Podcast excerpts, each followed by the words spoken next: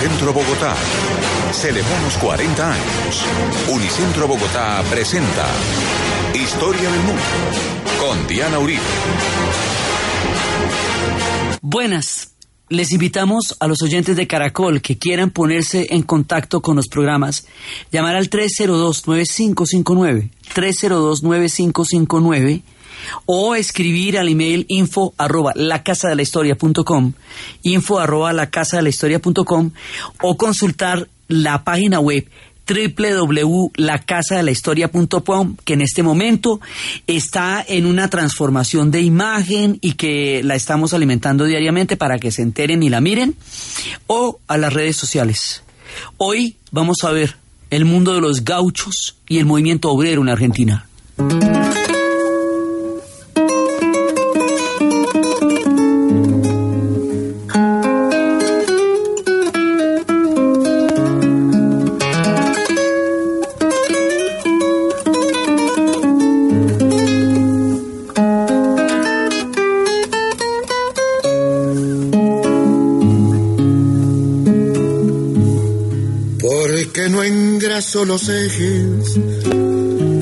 Me llaman abandonado. Porque no engraso los ejes, me llaman abandonado. Si a mí me gusta que suenen, pa' que los quiero engrasar. Si a mí me gusta que suenen, pa' que los quiero engrasar.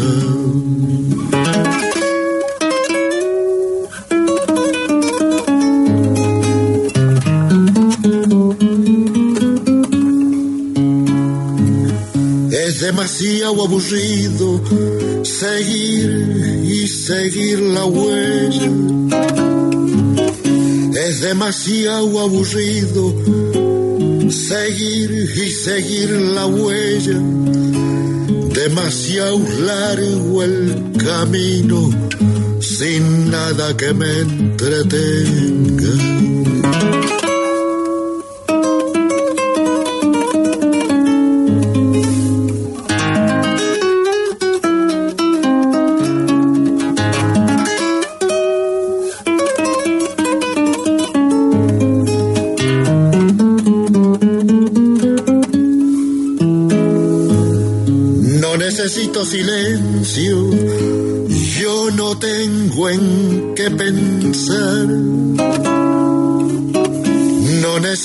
Silencio, yo no tengo en qué pensar.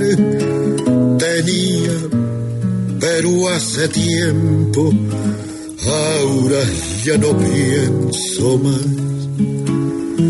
La vez pasada estábamos viendo el esplendor de Buenos Aires el modelo de desarrollo, la arquitectura de la ciudad, los cafés, eh, los, los sitios de variedades, los bodeviles, las grandes casas, o sea, toda la magnificencia de la ciudad de Buenos Aires y lo que es el tango como la gran banda sonora de ese Buenos Aires de principio de siglo. Y estábamos viendo, como decir, las luces de la ciudad o sea, todo lo esplendorosa que esta ciudad se va poniendo y se va poniendo en el albor del siglo XX, que es un tiempo crítico para la historia de la Argentina, es un tiempo súper movido el comienzo de siglo para los argentinos.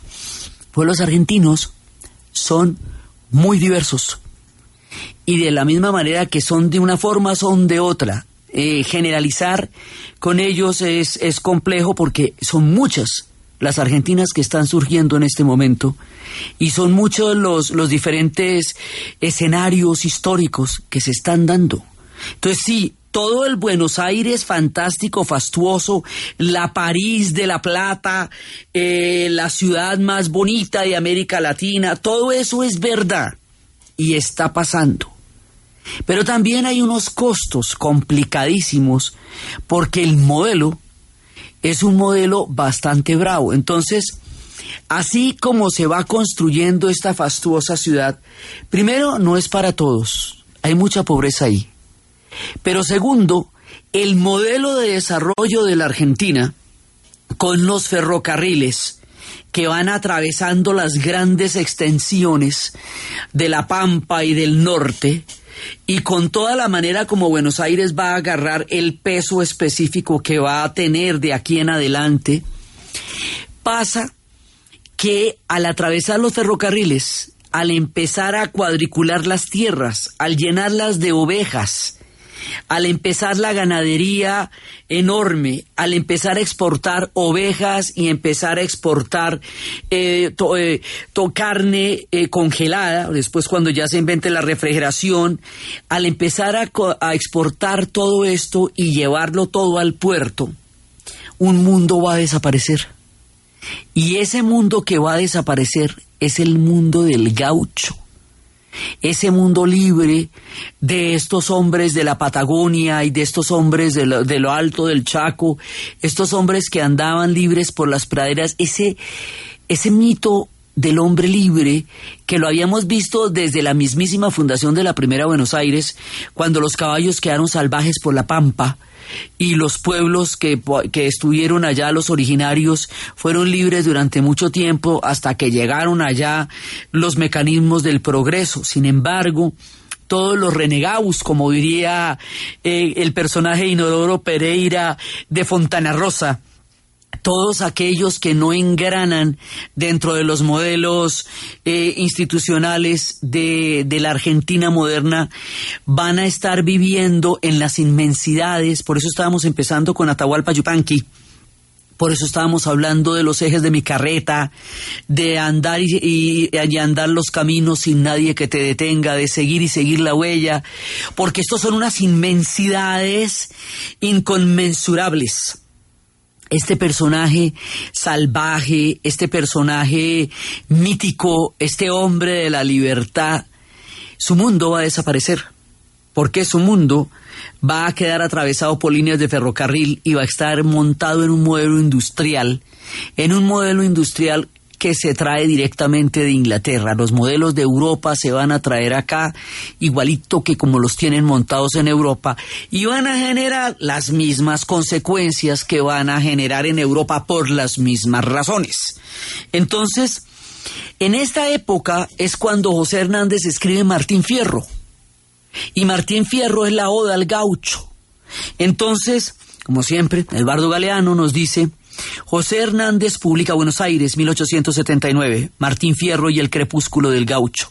José Hernández publica en Buenos Aires la última parte de Martín Fierro, canto de agonía del gaucho que hizo la patria y sin patria se ha quedado. Desde hace un tiempo circula por los campos rioplatenses la otra mitad del espléndido poema, y sus versos son tan de primera necesidad como la carne y la hierba y el tabaco. Tristeando coplas en ruedas de fogones, los siervos del latifundio y los milicos del fortín evocan los andares de aquel hermano arisco, hombre sin rey y sin ley, y así recuperan la memoria de su libertad perdida. De eso nos dice Galeano. Leemos unos apartes de Martín Fierro. El que maneja las bolas el que sabe echar el pial o sentarse en un vagal sin miedo a lo que baje, entre los mismos salvajes no puede pasarlo mal. Las bolas son las boleadoras, estas, estas, eh, esas especies de, de cuerdas que tienen dos bolas al final, que era con la que ellos cazaban Sí, que la, la, la, la, mecen en el aire. ¿Se acuerda que cuando llegaron los, los españoles, ya en la antigüedad los habitantes originarios le lanzaron eso para ver si el jinete y el caballo eran uno solo? Y entonces se caía el hombre y ah, son dos. Ya averiguamos. Sí, bueno, pues esto sigue ahí y los gauchos también lo tendrán. El que anda siempre huyendo, siempre pobre y perseguido, no tiene cueva ni nido, como si fuera maldito porque ser gaucho barajo, ser gaucho es un delito. Mi gloria es vivir tan libre como pájaro en el cielo. No hago nido en este suelo, ande que hay tanto que sufrir, y Naides me ha de seguir cuando yo remonto el vuelo. Para una imaginarse un gaucho, en términos colombianos, tendría que imaginarse un llanero. Porque es lo más parecido. Libre como son los llaneros en las inmensas llanuras del San Martín y Casanare, Así es el mundo de los gauchos. Pero el mundo de los gauchos va a quedar arrinconado por los proyectos industriales y por todos los proyectos de, de, de, ganadería y todo. Esto es un modelo bravísimo, es un modelo bastante depredador.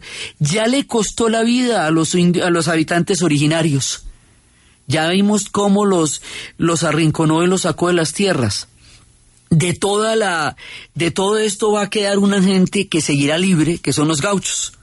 Y los gauchos poco a poco van a ir desapareciendo como una manada libre de hombres que siempre fueron y como los caballos salvajes de la pampa pero el gaucho quedará inscrito en la mitología de la Argentina como un imaginario poderoso, indómito, arisco y libre que se extiende en las infinitas planicies de la Pampa y que evoca una libertad perdida por una, una civilización que a pasos marchosos va acabando con otras formas de vida. Es también la época de la civilización barbarie de Rodó, que considera que todos estos antiguos modelos son la barbarie y la civilización son los modelos industriales, que siempre es una dicotomía, tanto en Argentina como en América Latina, cuando nos montaron unos esquemas que nunca fueron nuestros, pero que se implantaron por obra y gracia del colonialismo también. Entonces, entonces resulta que el gaucho va, va quedándose sin tierra porque lo van cercando los grandes capitales. Y se va, entre más desaparece, más mítico se vuelve. Y es otra gran realidad, eso lo, veremos en los poemas de Borges. Eh, les digo, eh, Fontana Rosa tiene un personaje que es una tomadura de pelo, pero igual un homenaje al gaucho que es Inodoro Pereira, el renegado. Hasta Lelutier tiene, tiene el explicado, pero es un imaginario muy poderoso que también es parte de la Argentina. Y es en estas tierras gauchas y en estas tierras enormes donde vienen los cantores, que son los folcloristas como Atahualpa Yupanqui. Vamos a escuchar a lo largo del programa Atahualpa Yupanqui, a Jorge Cafrune, a Facundo Cabral, a Horacio Guaraní, que son los, eh, digamos, los cantores de esta pampa grande del norte, también de Salta, de Tucumán, muchos son eh, tucumeños, y su acento es distinto, su pronunciación de las R's es distinta porque son tucumanos y los tucumanos tienen, arrastran en la palabra, pero son tan argentinos como todos los demás. Entonces hay muchas argentinas. Hay una Argentina fastuosa, maravillosa, luminosa, un Buenos Aires colosal que se está haciendo y al mismo tiempo languidece en las grandes llanuras de la Patagonia el gaucho.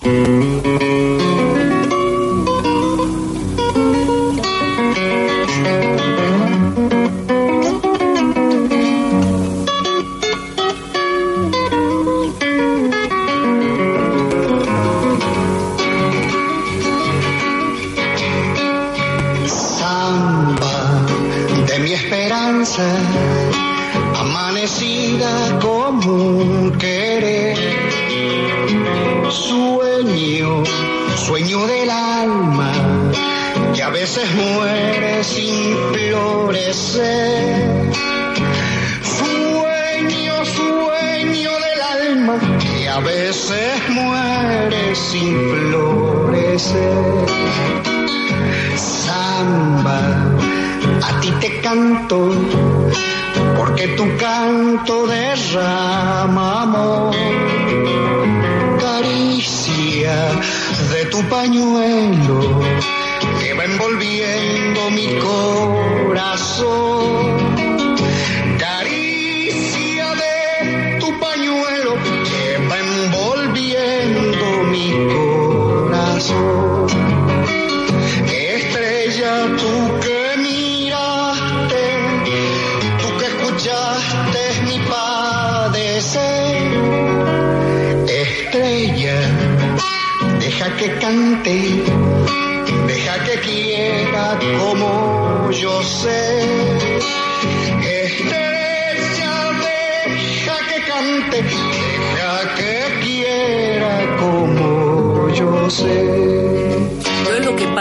es que el modelo que se va a importar en la Argentina es exactamente el mismo modelo que está pasando en Inglaterra, que está pasando en Francia y que está pasando también en Viena.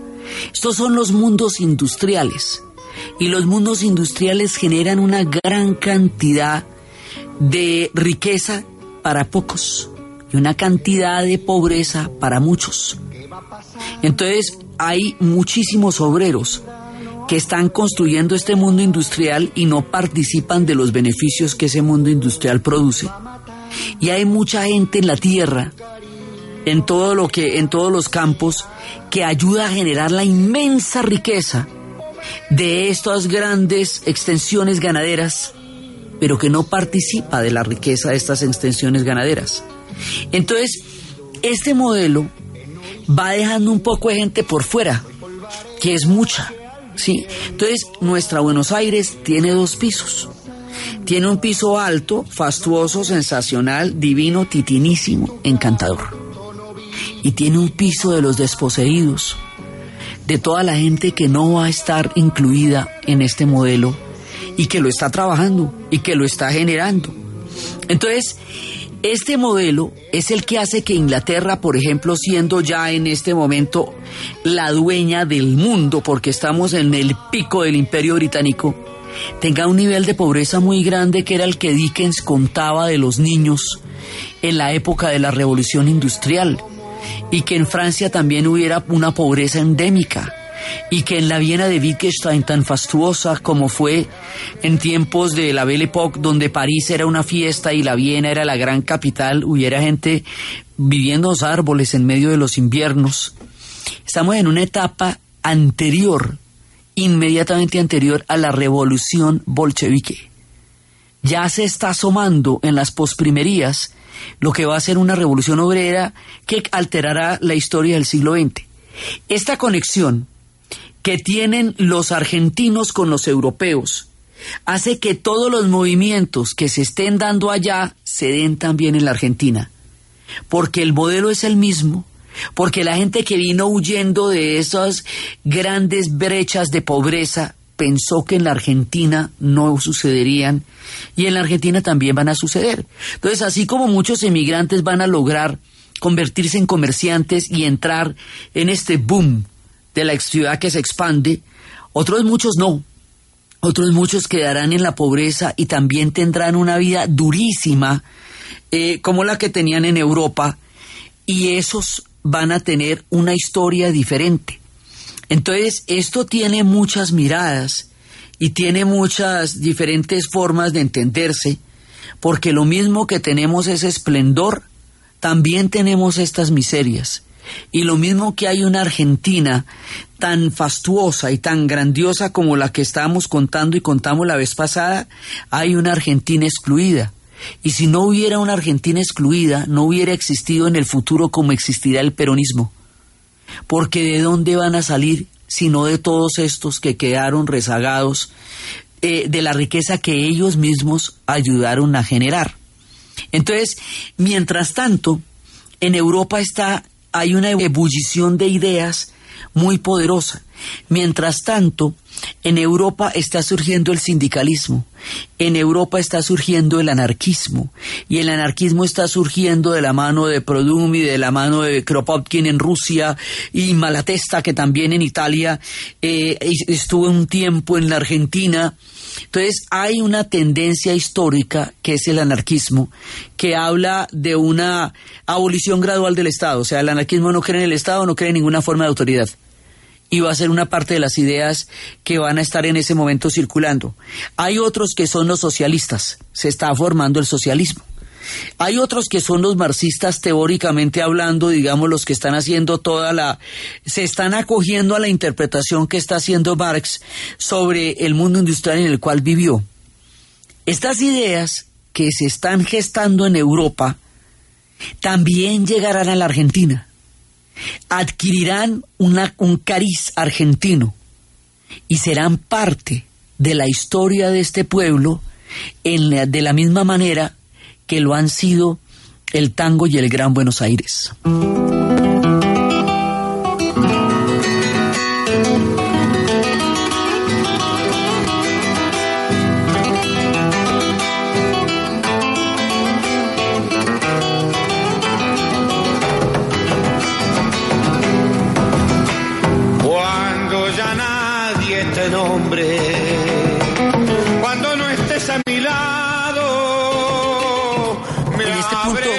Pausa comercial, ya regresamos. Ni tentación ni pecado. Me abre de morder las manos mi tentación y enloquecido pecado. Junto a una estrella perdida, aturdiré mil quimeras para beberte de nuevo en un camino cualquiera. Para beberte de nuevo licor de miel en un camino cualquiera.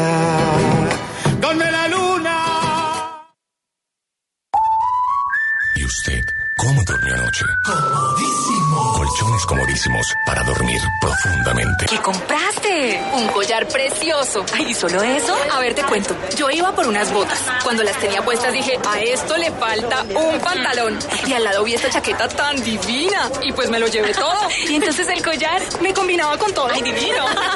Celebramos con las super hinchas de las compras. En Unicentro Bogotá, celebramos a tu modo.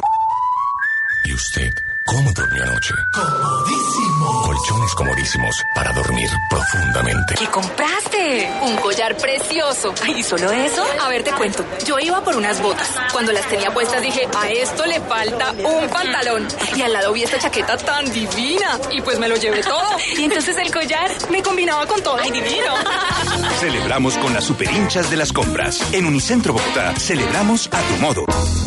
Este domingo a las 8 de la noche en el Club de Lectura de Caracol Radio, Matando el Tiempo, lo más reciente del caricaturista Matador. Yo no me inventé la caricatura de, de Uribe o la caricatura de Sandra. La caricatura la hacen ellos. Yo lo único que hago es de pronto exagerar un poco. En el corazón de la noche, una novela de la escritora Gloria Guardia, en donde narra el bombardeo de Guernica.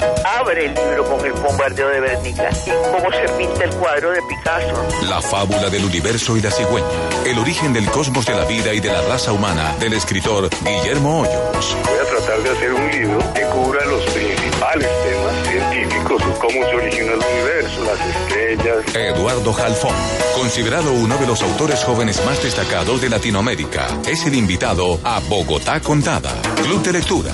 Dirige Norberto Vallejo. Y no se le olvide, Que cuando uno lee un libro, no vuelve a ser el mismo. Caracol Radio. Más compañía. Apetifor, producto natural. Apetifor mejora tu apetito. Apetifor mejora el apetito en niños y adultos. Calidad Natural Freshly. En productos naturales la primera opción. En Caracol Radio, son las 11 de la mañana y 33 minutos. Punto naturista. Gracias. Tiene Digestar Jalea con acción laxante, suave, blanda y placentera de Laboratorios Natural Freshly. Sí, señora. Tenemos la línea Natural Freshly. Digestar cápsulas forte y digestar fibra. Para otras afecciones, Apetifor, Venas Full, Gasof y Finacid. Y Freshly Pausia cápsulas y Fibofor fibra con probióticos. Naturalmente. Natural Freshly. Tratamientos científicos con productos naturales. En productos naturales, la primera opción. Con el sello del Instituto Farmacológico Botánico. Caracol Radio presenta Nuestro Deporte. Diego Colorado fue el mejor de los colombianos en la edición 17 de la media maratón de Bogotá. Arribó sexto a 2.24 del vencedor de la prueba, el etíope Tadej Tola. Si uno se prepara bien, como ya lo estamos haciendo al lado de mi entrenador, al lado del equipo por venir Correcaminos, son cosas buenas. Estos, este sexto, sexto puesto es para mi esposa, mis hijos y toda la gente en el municipio y toda la gente en Colombia. Esperaba meterme eh, quinto, pero el africano a lo último me apretó. Ahí llegué con él de tú a tú, pero siempre me sacó la, un poquito de diferencia, pero yo creo que son cosas buenas y hay que seguir trabajando por el atletismo colombiano. En la rama femenina, Ángela Figueroa fue novena, con un tiempo de 1.21.37. La vencedora fue Purita Rionoripio, de Kenia. Más información en caracoldeportes.com y en Twitter, arroba caracoldeportes. Este primero de agosto, 12 de la noche, amaneciendo el lunes, así canta Colombia a través de Caracol Radio, más compañía. mi amor, mi dicha y mi tesoro. Intérpretes extranjeros en nuestra tierra colombiana. Oye bajo las ruinas de mis pasiones. Hay invitados de México, de España, de Estados Unidos, Argentina y Ecuador. Recuerdos de autores y compositores de siempre. Aquí en Así Canta Colombia, este lunes después de las 12 de la noche por Caracol Radio. Más compañía. Pero tú no olvidarás al infeliz que te adoró. ¿Y usted cómo durmió anoche? Comodísimo. Colchones comodísimos para dormir profundamente. ¿Qué compraste? Un collar precioso. ¿Y solo eso? A ver, te cuento. Yo iba por unas botas. Cuando las tenía puestas dije, a esto le falta un pantalón. Y al lado vi esta chaqueta tan divina. Y pues me lo llevé todo. Y entonces el collar me combinaba con todo. ¡Ay, divino! Celebramos con las super hinchas de las compras. En Unicentro Bogotá, celebramos a tu modo. Este domingo a las 11 de la noche en Nuevo Mundo de Caracol Radio, lo que debes saber sobre el nuevo Código de Policía. El ponente de la iniciativa, Germán Barón Cotrino, responde a las inquietudes de los oyentes. ¿Por qué el nuevo Código de Policía viola el derecho a la intimidad familiar, permitiendo el allanamiento de domicilios sin previa orden? Lo que la gente eh, no está obligada a saber, que sí debían saber mis colegas los congresistas y que no se leyeron la norma, es que es una norma condicionada. ¿Qué quiere decir una norma condicionada? Que para que se dé requiere una condición. Entonces, si ustedes leen la norma, lo que dice es, podrá ingresar sin orden judicial la autoridad pública siempre y cuando el morador le solicite que ingrese. Nuevo Mundo, periodismo joven con sentido social. Dirige Norberto Vallejo, Caracol Radio. Más compañía. Todos, todos debemos aportar a la feliz convivencia comportándonos como ciudadanos de bien. La paz es compromiso de todos. 38 Caminata de la Solidaridad. Gran Festival Cultural y Folclórico. Desfile de carros antiguos, artistas, carrozas, reinas, actores, deportistas, puestos de recreación. Domingo 28 de agosto a partir de las 9 de la mañana. Desde el Parque Nacional por la ruta acostumbrada hasta el Centro de Alto Rendimiento. Patrocinan Alquería, Fundación Bolívar da Vivienda, Banco de Bogotá, Grupo Argos, de Torrito. Apoya Ministerio de Cultura. Participa Alcaldía Mayor de Bogotá. Bogotá, mejor para todos. Historia del mundo de Caracol Radio. Con Diana Uribe.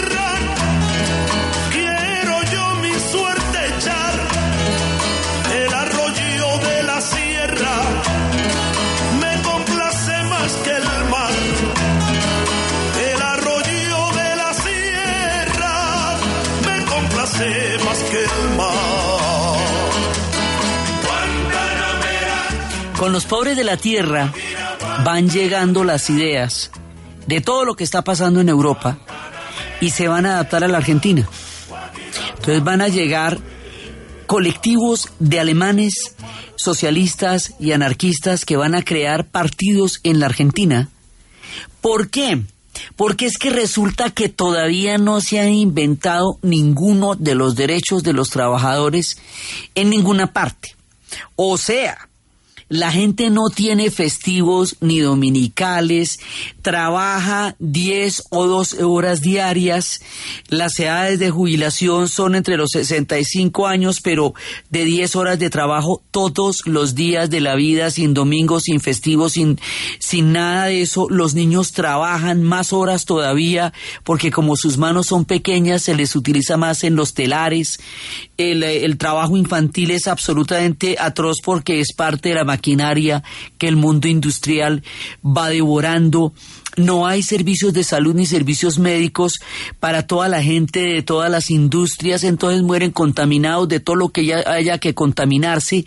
Esto lo mismo en Escocia, en Inglaterra, en Argentina, en Chile, cuando estábamos en la historia del Chile. Esto está pasando en todas partes porque la maquinaria industrial no contempla sino su propia riqueza.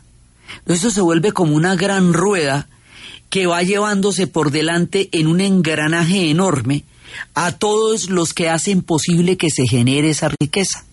Es en ese contexto y es en ese mundo anterior a cualquier derecho imaginable que surgen todas las ideas que llevan a la construcción de los derechos, porque cada una de las de las historias que se hacen eh, de los derechos que existen se tuvieron que pelear. Eso no fue que dijeron, hombre, los trabajadores están como explotados. No, estos fueron movimientos enormes en el mundo entero. Por eso es que el tema del Día Internacional de Trabajo es el primero de mayo y es eso nos mire esto nos cuenta Eduardo Galeano se llama la tarántula universal. Ocurrió en Chicago en 1886 el primero de mayo cuando la huelga obrera paralizó Chicago y otras ciudades. El diario Philadelphia Tribune diagnosticó el elemento laboral ha sido picado por una especie de tarántula universal y se ha vuelto loco de remate Locos de remate estaban los obreros que luchaban por la jornada de trabajo de ocho horas y por el derecho a la organización sindical. Al año siguiente, cuatro dirigentes obreros acusados de asesinato fueron sentenciados sin prueba de juicio eh, y se llamaban George Engel, Adolf Fischer, Alan Parsons y Agustin Spice marcharon a la horca mientras el quinto condenado se había volado la cabeza en la celda. Los 888 eran las ocho horas para vivir, ocho horas para trabajar y ocho horas para dormir. La jornada laboral de ocho horas. La jornada laboral de ocho horas costó los muertos de Chicago. Y esa misma jornada laboral la están pidiendo en Inglaterra y la están pidiendo en Argentina. Entonces, todo esto se vuelve, digamos, un movimiento mundial porque las circunstancias son las mismas. Entonces van a llegar los colectivos alemanes de exiliados alemanes, los Verwalt, van a llegar los italianos anarquistas, van a llegar de todas partes todas las ideas que se, que se reproducen en este tipo de modelos. Entonces, así se van a encontrar todos por allá y se van a ajustar a la idiosincrasia argentina.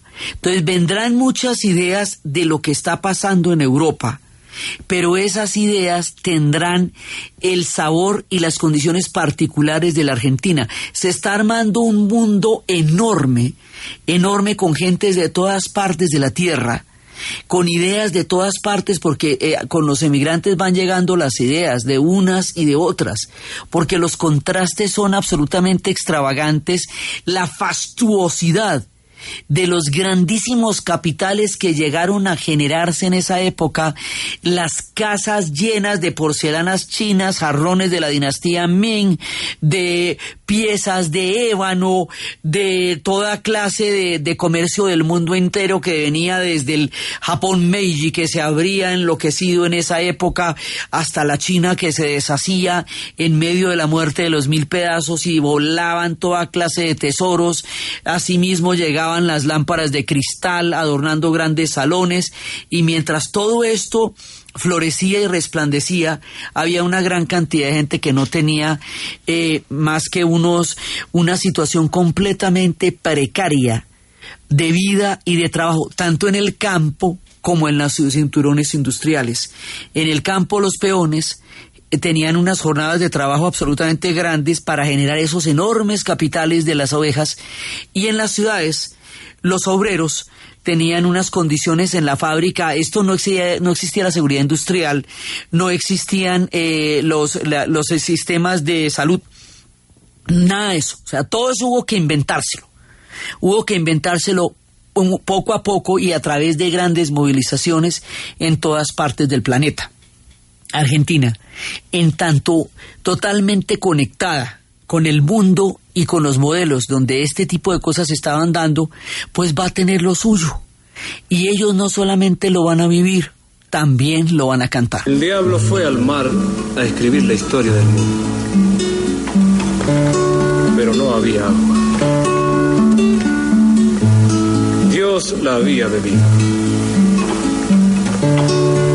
Juan Comodoro buscando agua encontró petróleo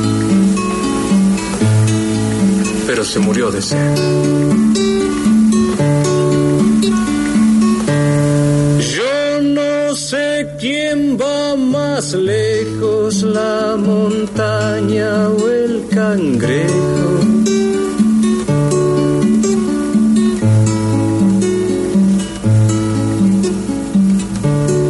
Pobrecito mi patrón, piensa que el soy yo.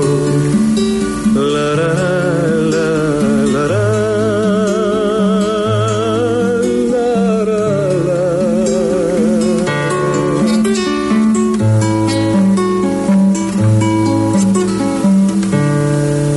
¿Quién sabe si el apoyarse es mejor que el deslizarse?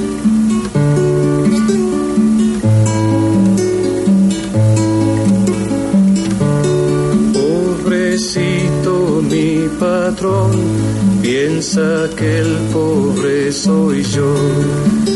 La,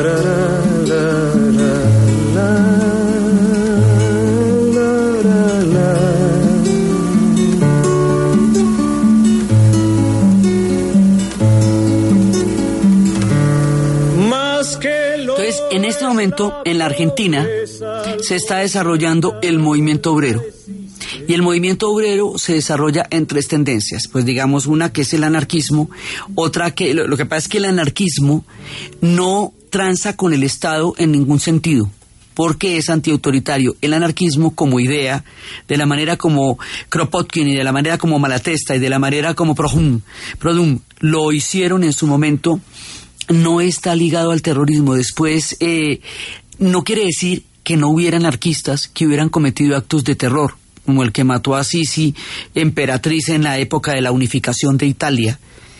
Pero no es una, es, no es inherente a la doctrina.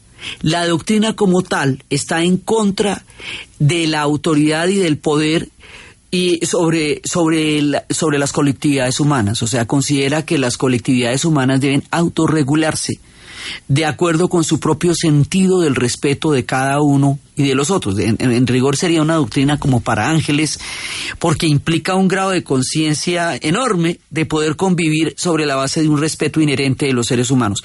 Pero esta va a ser súper importante, tanto en la Argentina como lo sería en la España, eh, de los también de esa misma época y como lo sería en la España de la época de la Guerra Civil Española. Es una corriente histórica eh, muy influyente en esta época. Por el otro lado, pues está el socialismo, en la medida en que se hace un análisis de lo que significaba la redistribución de la riqueza de acuerdo con la manera como la riqueza se generaba. Entonces decía, bueno, pero si son varios los elementos que generan la riqueza, ¿por qué solamente los que son dueños de las fábricas tienen la riqueza y los que la generan no la tienen? Entonces estos son los análisis que está haciendo en ese momento en Alemania. Marx acerca de lo que significa eh, el modelo industrial que en ese momento se está dando en Inglaterra y en Alemania. ¿Y de dónde va a llegar la gente aquí? Pues de Alemania. Y va a llegar de Inglaterra. Entonces, el contexto europeo, el mundo de las ideas que se está gestando en Europa, y toda esa marea, digamos, del movimiento obrero en Italia, Italia está entre la unificación, que es un proceso durísimo, ¿sí? Y, y un movimiento obrero que está dándose, y un movimiento campesino. Hay una película grandísima sobre eso que se llama Novecento de Bernardo Bertolucci. Eso tiene dos partes, dura como seis horas, pero cuenta esa Italia que está atravesando el comienzo del siglo XX. El comienzo del siglo XX es convulsionado, ese es atropellado, está lleno de vicisitudes y ese siglo está llegando a la Argentina con todas sus características, con el modelo industrial, con el modelo agrícola eh, de, de ganadería a gran escala, con las importaciones gigantescas, con los ferrocarriles. Entonces, por un lado está el progreso que está modernizando la Argentina, pero por el otro lado está la miseria de un modelo de progreso desigual, porque el progreso no está alcanzando a muchos y porque está desapareciendo los mundos de otros, porque es que todo eso se está dando al mismo tiempo. Entonces, esto hace que surja un movimiento obrero muy importante en la Argentina. A lo largo de la historia de Argentina, el movimiento obrero y todos estos movimientos que se gestan en el cambio de siglo van a ser otro de los protagonistas de la historia de este pueblo. Y es importante tenerlos en cuenta y también formarán parte de la identidad de la Argentina y luego vendrán los tiempos de Irigoyen y más adelante llegarán los tiempos de Juan Domingo Perón. Y es por todos estos descamisados que en el futuro Evita Perón alcanzará el nivel de popularidad y de mito, otro de los grandes mitos.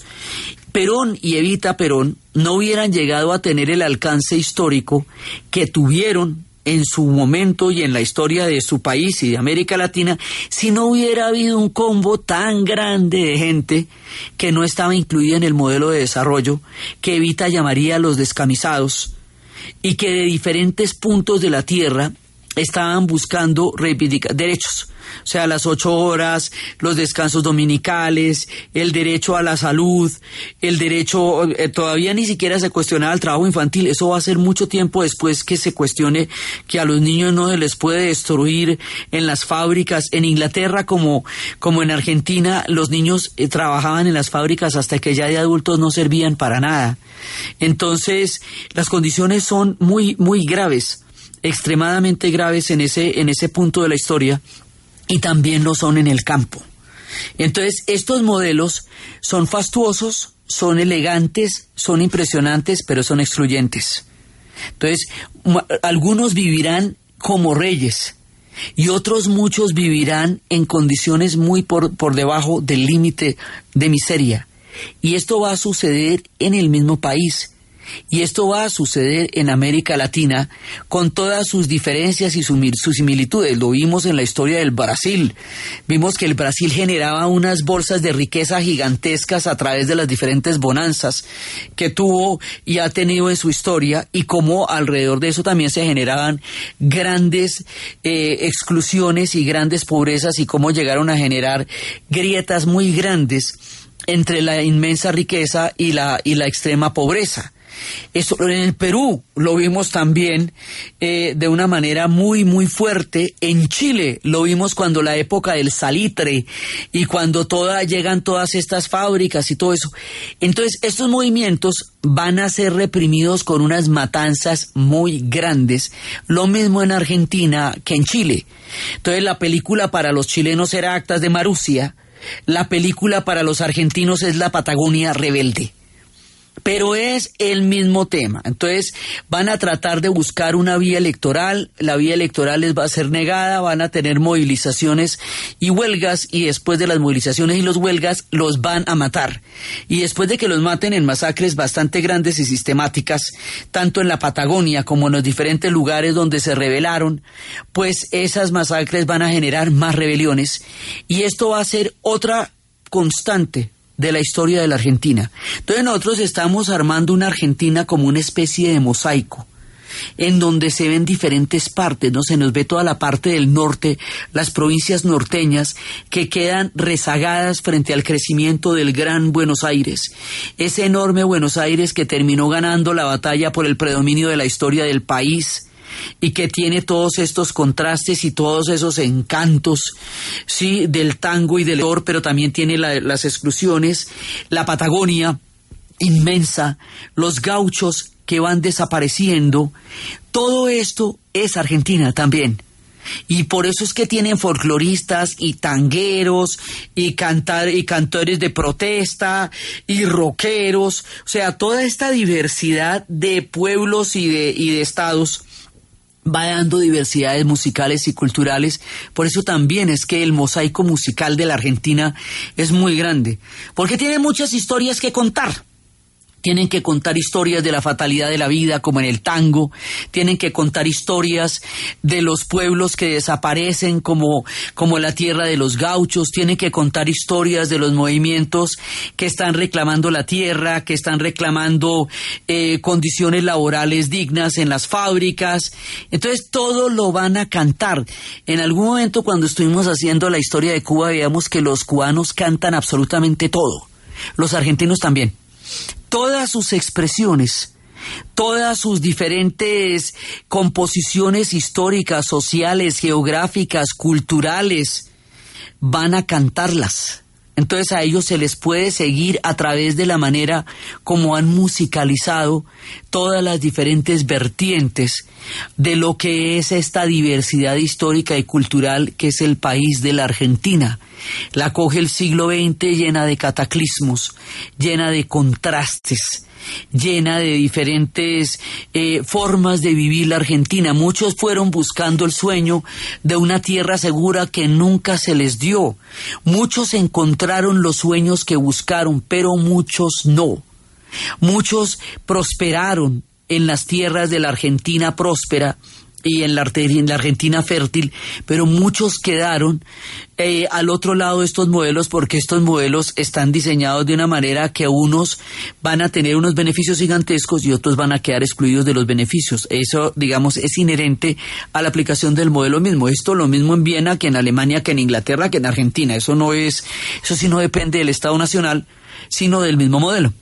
Entonces, las ideas de esta época, el tiempo anterior a la revolución bolchevique y luego la revolución bolchevique misma, van a tener una influencia muy poderosa en la cultura de la Argentina, como la tuvieron en el Perú, lo vimos en la época de Mariátegui, como la tuvieron en Chile porque estos pueblos van a estar conectados con lo que está pasando en este momento en el mundo. Entonces, antes, durante y después de la revolución bolchevique, todos estos pueblos van a estar conectados con esas ideas y aquí va a haber un movimiento obrero enorme y ese movimiento obrero va a ser una constante y es con ellos que también van a ser un efecto dinamizador de la historia de la Argentina, lo mismo que también más adelante habrá movimientos estudiantiles muy tempranos en el siglo XX, lo que se conocerá más adelante con el nombre del Cordobazo, que es la primera gran movilización estudiantil del continente que va a ser también en la Argentina. Es decir, aquí hay muchas historias muchas historias que contar porque están pasando muchas cosas. Es un, un, país que está huyendo en su formación. Entonces, aquí en este punto, en la formación de esta otra Argentina, vamos a hacer una, un, un alto, una pausa de tres programas, porque vienen los Olímpicos. Entonces vamos a estar escuchando las historias de las Olimpiadas, porque esto es cada cuatro años tiene una importancia capital a nivel simbólico porque es el encuentro de todas las diferentes formas de la tierra para competir en unas justas que desde la memoria de los griegos han sido una manera diferente de relacionarse en el planeta y sobre todo en esta época tan convulsionada. Entonces, vamos a pasar tres domingos contando las historias de las Olimpiadas y después vamos a retomar en los tiempos del Cordobazo esta parte convulsionada del principio del siglo en la Argentina. Y esta parte la vamos a terminar con Mercedes Sosa, que nos va cantando cada tanto lo que va pasando en la Argentina. El tiempo del tango lo iremos retomando a medida que el tango va evolucionando como tal, porque estamos en todos los diferentes puntos en donde se va articulando la historia de la Argentina. Entonces, desde los espacios de las grandes llanuras de la Pampa, del gaucho que desaparece, de los cinturones industriales de miseria, de las historias de los anarquistas y de los socialistas que están llegando de Alemania y que están encontrando en Argentina una realidad parecida, del movimiento obrero argentino que se está gestando en estas épocas y de los esplendores que se están dando en la gran capital, en la París del Plata. Y estas argentinas de varios pisos y niveles que se están formando en el turbulento cambio para la entrada del siglo XX en la narración de Ana Uribe, en la producción de Jessy Rodríguez. Y para ustedes, feliz fin de semana. Cuando tenga la tierra, sembraré las palabras que mi padre, Martín Fierro, puso al viento Cuando tenga la tierra, la tendrán los que luchan, los maestros, los tacheros, los obreros. Cuando tenga la tierra, te lo juro,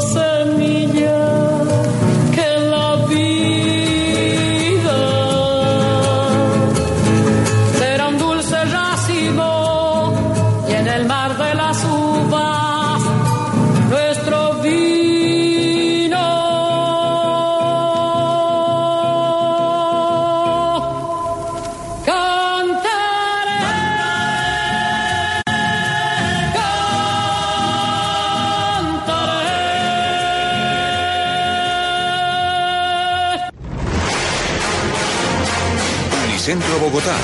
Celebramos 40 años. Unicentro Bogotá presentó Historia del Mundo con Diana Uribe.